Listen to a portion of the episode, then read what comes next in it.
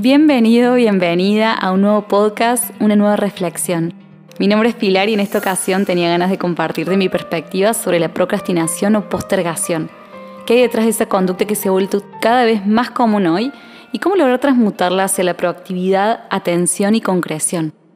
Primero me parece clave comprender el contexto actual del cual somos parte. Estamos inmersos en un sistema que busca captar nuestra atención permanentemente la sobreestimulación digital externa, como las redes sociales y la sobrecarga de actividades, por la gran variedad de ofertas, opciones y oportunidades, nos llevan a desarrollar una actitud procrastinadora. ¿Sos consciente de lo que estás postergando hoy? Cuando postergamos algo es porque evidentemente estamos haciendo foco en otra cosa, porque consideramos que eso es más importante o simplemente no queremos hacerlo y buscamos otras actividades para llenarnos la agenda y tener que postergar esa actividad de todas maneras. Y acá se vuelve interesante, porque hay dos indicadores claves, la emoción y la atención. Cuando hablo de emoción me refiero a lo que siento que me impulsa a postergar. Creo que existen muchos sentimientos disfrazados, como la pereza, la fatiga y el desgano, que se perciben como los causantes de la procrastinación, pero en realidad envuelven dos emociones más profundas y potentes. Una es el miedo, el miedo a enfrentar, el miedo no poder lograrlo.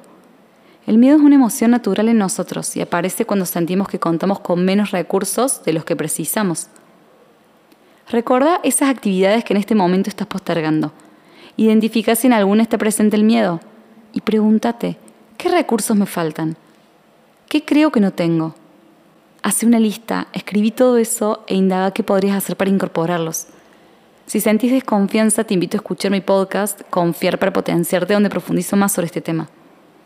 La otra emoción o sentimiento de base es la desmotivación. ¿Te acordás de alguna situación en la que te hayas sentido motivado o motivada? ¿Qué nivel de productividad tenías? Del 1 al 10. Cuando estamos motivados, estamos súper activos. Pueden pasar varias horas que nosotros seguimos conectados con lo que hacemos y hasta sin comer y ni cuenta nos damos.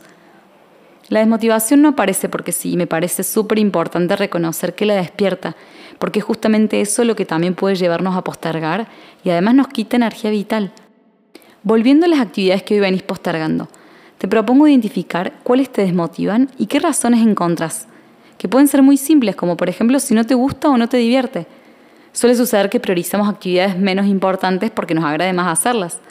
Escribí todas las actividades que haces en el día y fíjate cuáles priorizás y por qué. ¿Qué te hacen sentir? Reconocer eso puede ayudarte a diseñar lo que yo llamo estrategias de emocionalidad temprana, para lograr unir esos sentimientos atractivos con esas actividades que no te gusta hacer.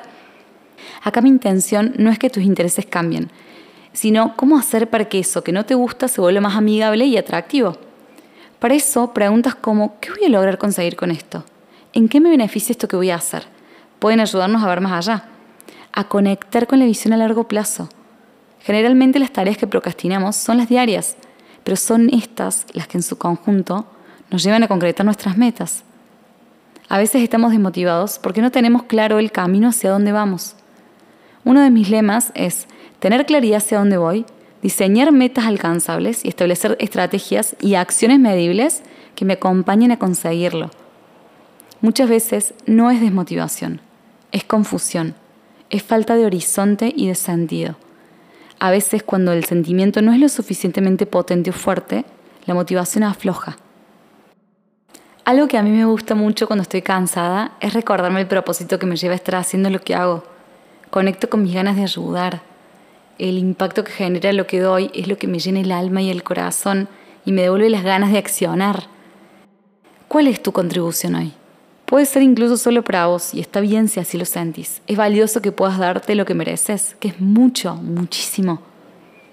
Identifica eso que vas a sentir a largo plazo con lo que estás haciendo o con lo que querés empezar a hacer a partir de este momento.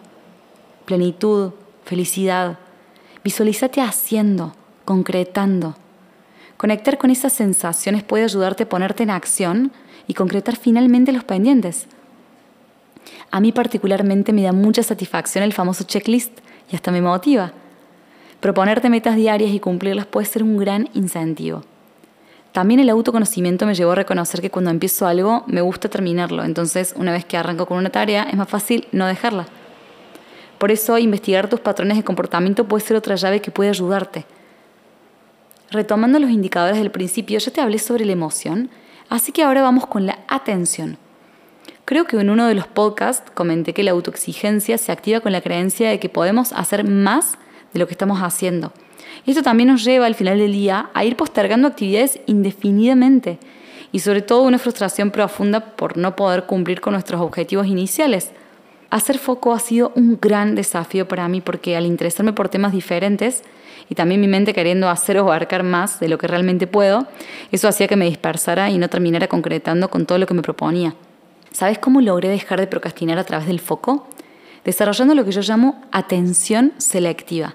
Así como existe la escucha selectiva, también podemos llevarlo a la atención, que es integral porque incluye lo que escucho, lo que observo, pienso y siento. Hay una frase que me compartió un amigo que me encanta que dice, todo lo que recibe atención crece. ¿Dónde está tu atención en este momento? ¿100% en escucharme? ¿O de repente aparecen pensamientos que te desconectan de lo que estoy diciendo? Y en general, a lo largo del día, ¿qué actividades reciben más y menos atención? ¿Qué cambios consideras que podrían ser más efectivos para que puedas optimizar tu rendimiento y lograr los resultados que te propones? Estaría buenísimo que los puedas anotar. Para aprender a atender y priorizar, tuve que aprender a atenderme y priorizarme, ponerme en primer lugar escucharme y ser coherente con lo que sentía y elegía, aprender a poner límites. El entorno siempre va a estar disponible para generar las distracciones perfectas para que vos sigas postergando tus prioridades, las tuyas, que no son las mismas que las de otros, y es esencial que puedas reconocerlas y darles el lugar que se merecen. Esos distractores están ahí justamente para que aprendas a hacer foco. Cuanta más conciencia tengas sobre ellos, más fácil será identificarlos en la diaria son maestros. Están ahí para que puedas desarrollar tu atención y alcanzar una atención selectiva, que consiste en tener claridad sobre lo que querés y firmeza sobre tus elecciones para no caer ni frustrarte con eso que suele desviarte en la diaria. La atención, al igual que cualquier otra virtud, se despierta y se desarrolla. Te propongo que a partir de hoy, que ya tenés presente esta información, cuando tomes conciencia que estás procrastinando, puedas registrar tu estado emocional recordarte el sentido que tiene esa tarea que estás dejando para después y acompañarte con amorosidad a recuperar el foco y ponerte en acción. Luchar o enojarte con tu yo actual genera más resistencia y te quita la energía que precisas para hacer eso que postergas. En cada momento puedes tomar la decisión de priorizarte y elegir tu bienestar, sabiendo que eso a la larga es lo que dará sus frutos. Dejar a un lado la víctima del no puedo y volverte protagonista y responsable de tus decisiones y acciones es tu potencial y sos capaz de lograrlo.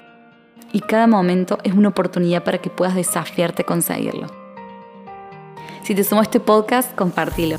Seguime para recibir más herramientas que pueden ayudarte a conectar con vos y transformarte. Y si quieres seguir profundizando, me encontrás en las redes como Pilar Tagle. Nos vemos pronto.